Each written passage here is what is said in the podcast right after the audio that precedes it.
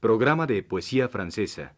Noveno programa para transmitirse el día de hoy, 31 de marzo de 1962. Participan Obregón, Bill y de Alba.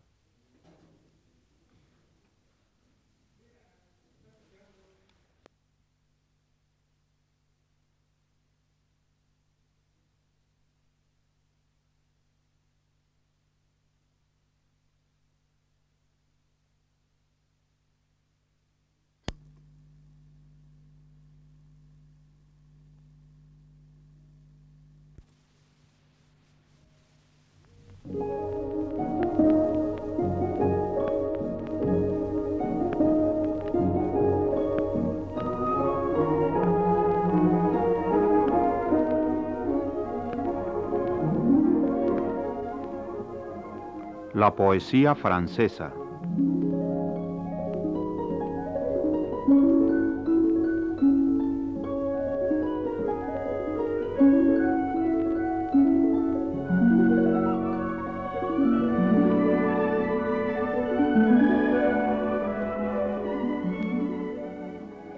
Ulalume de González de León ha planeado una serie de pláticas sobre la poesía francesa.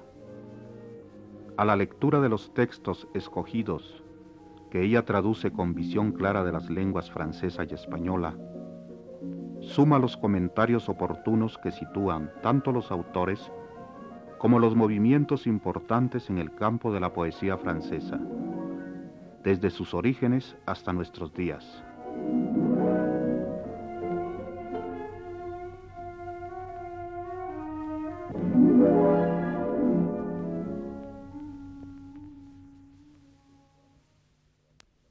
Antes de entrar al estudio de la lírica francesa propiamente dicha, fuerces que hagamos un paréntesis para hablar, en este programa, de los trovadores provenzales, ya que ellos alimentaron y modificaron en forma definitiva la corriente de incipiente lirismo que surgió en Francia en la época de los cantares de gesta.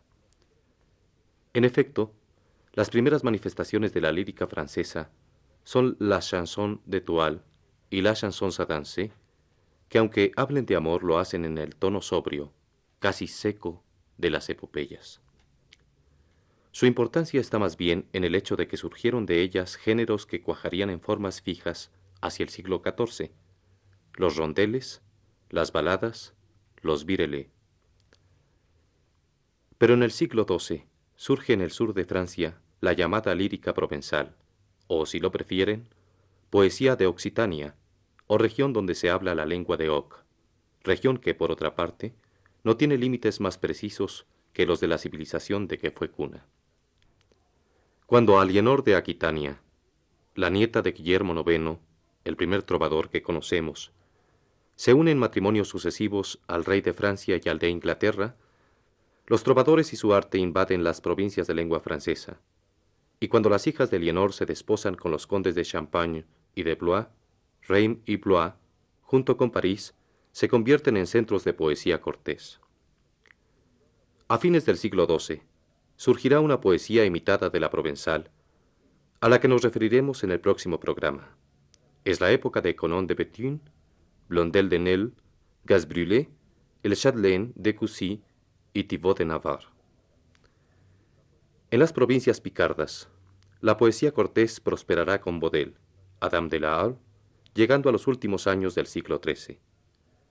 Pero si en lengua de Oc la poesía corresponde a toda una concepción del amor y de la vida, en lengua de Oil, en el norte, es un arte alojado a flor de labios, como decía Montaigne.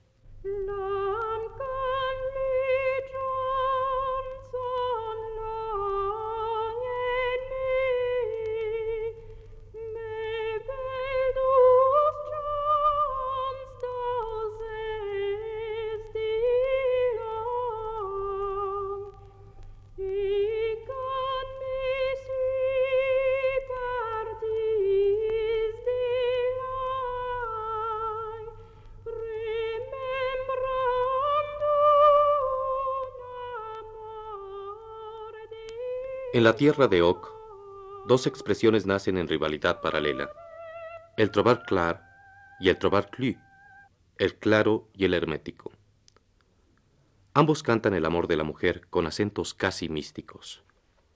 Todo en ellos es idealización del objeto amado y renuncia a lo carnal.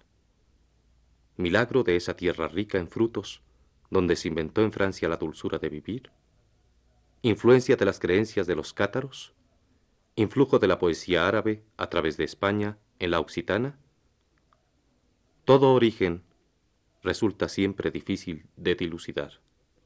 Lo único cierto es que no conocemos trovadores antes del siglo IX, y que el primero de ellos es Guillermo IX, duque de Aquitania. Surgen tantos después, que sería imposible detenerse en cada uno de ellos, aunque sea grande el deseo de referir las anécdotas pintorescas que acompañan sus biografías. Marcabrun, huérfano arrojado a la puerta de un rico, cuyo primer nombre fuera Pan Perdido. Geoffrey Rudel, enamorado de la condesa de Trípoli, del amor imposible, el amor lejano de una dama lejana y desconocida. Folquet de Marseille, obispo de Toulouse, quien hacía penitencia cada vez que un juglar malicioso le recordaba los versos de su primera época. Bertrand de Born, cuyo mayor placer era ver al rey de Francia en guerra con el rey de Inglaterra. El humilde Arnaud de Maruel, enamorado de una condesa que condescendió a ser cantada por el poeta. O Guiraud de Borneil, que perdió el guante que le diera su dama, ganando así su eterno desprecio. Y no olvidemos a las trovadoras, entre las cuales la más famosa es la condesa de Die, quien canta sus amores con otro poeta, Rimbaud de Orange.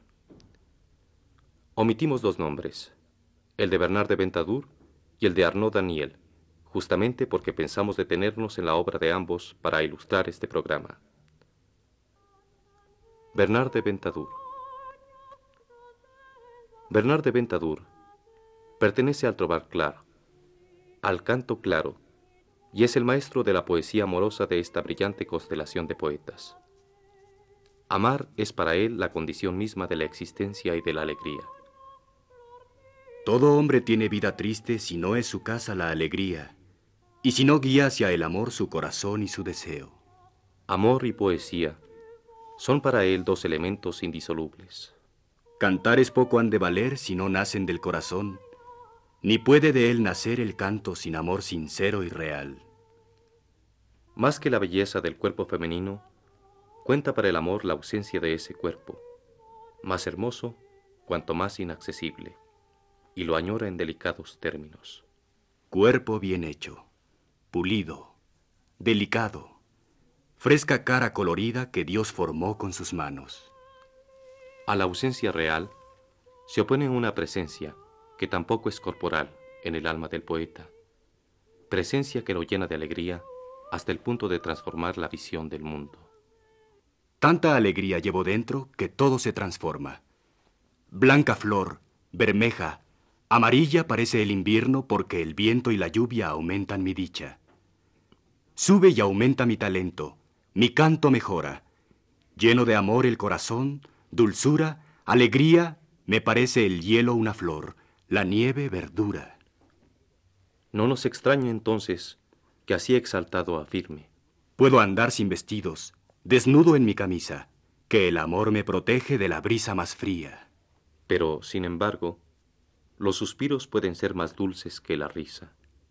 No hay cosa en este mundo por quien más languidezca. Basta que hablen de ella y el corazón da vueltas. Se me ilumina el rostro y digan lo que digan, parecerá que tengo deseos de reírme. La amo con tanto amor que muchas veces lloro, que a veces son más dulces para mí los suspiros. Cuando perdió a su primer amor, la condesa de Ventadour, siguió buscándolo en todos los amores y descubrió así la permanencia del amor con mayúscula. El tiempo va y regresa, por días, meses y años. Y yo, ay, no sé qué decir. Siempre es el mismo mi deseo. Siempre es el mismo sin cambiar. Amo a la que siempre amé y nunca me dio goce. Y en busca de ese amor, consumió canto y vida. J'ai un mort à ma volonté, telle comme je veux. C'est dessous l'olive, mobile et pris. Bonne santé, mille, les mots d'aimer. Dames et pucelles, vos carolives, mirez vos bras. Bonne santé, mille, les mots d'aimer.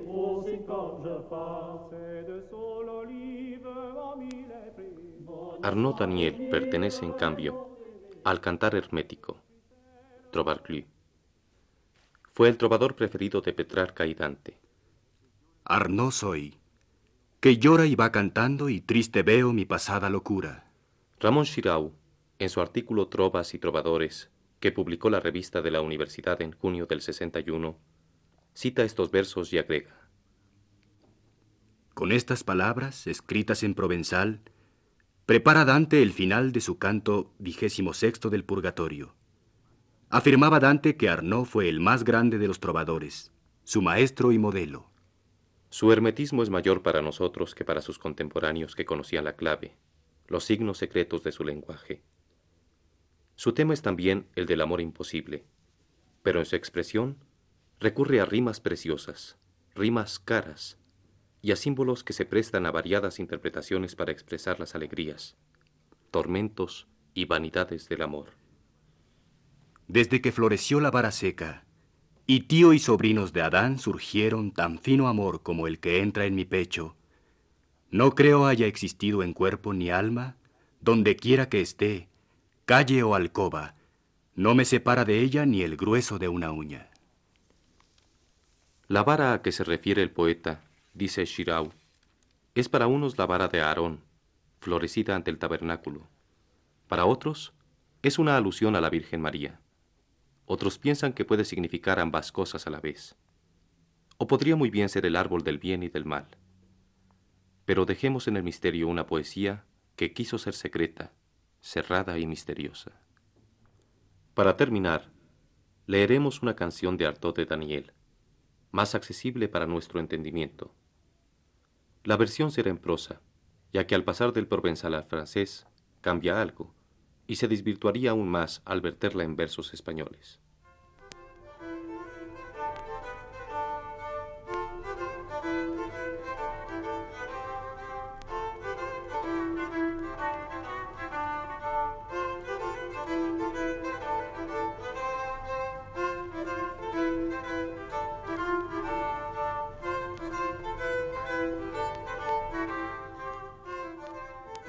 Sobre estos versos, gratos y ligeros, paso garlopa y desoladera.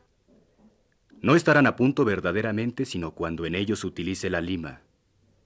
Solícito el amor, alisa y dora la canción que me inspira, aquella a quien gobierna y protege la virtud.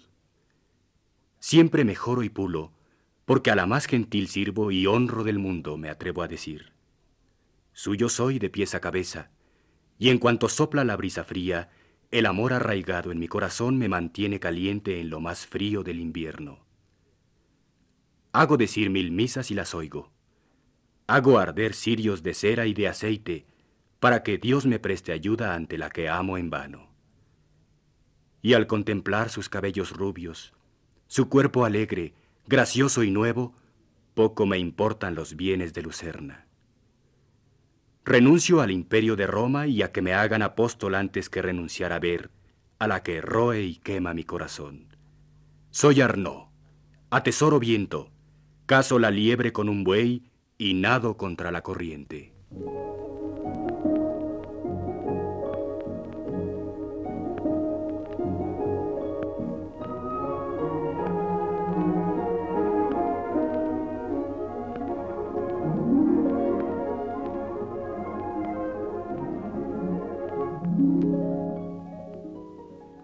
Radio Universidad Nacional de México agradece la atención prestada a esta transmisión e invita a seguir de cerca los programas La Poesía Francesa, a cargo de Ulalume González de León.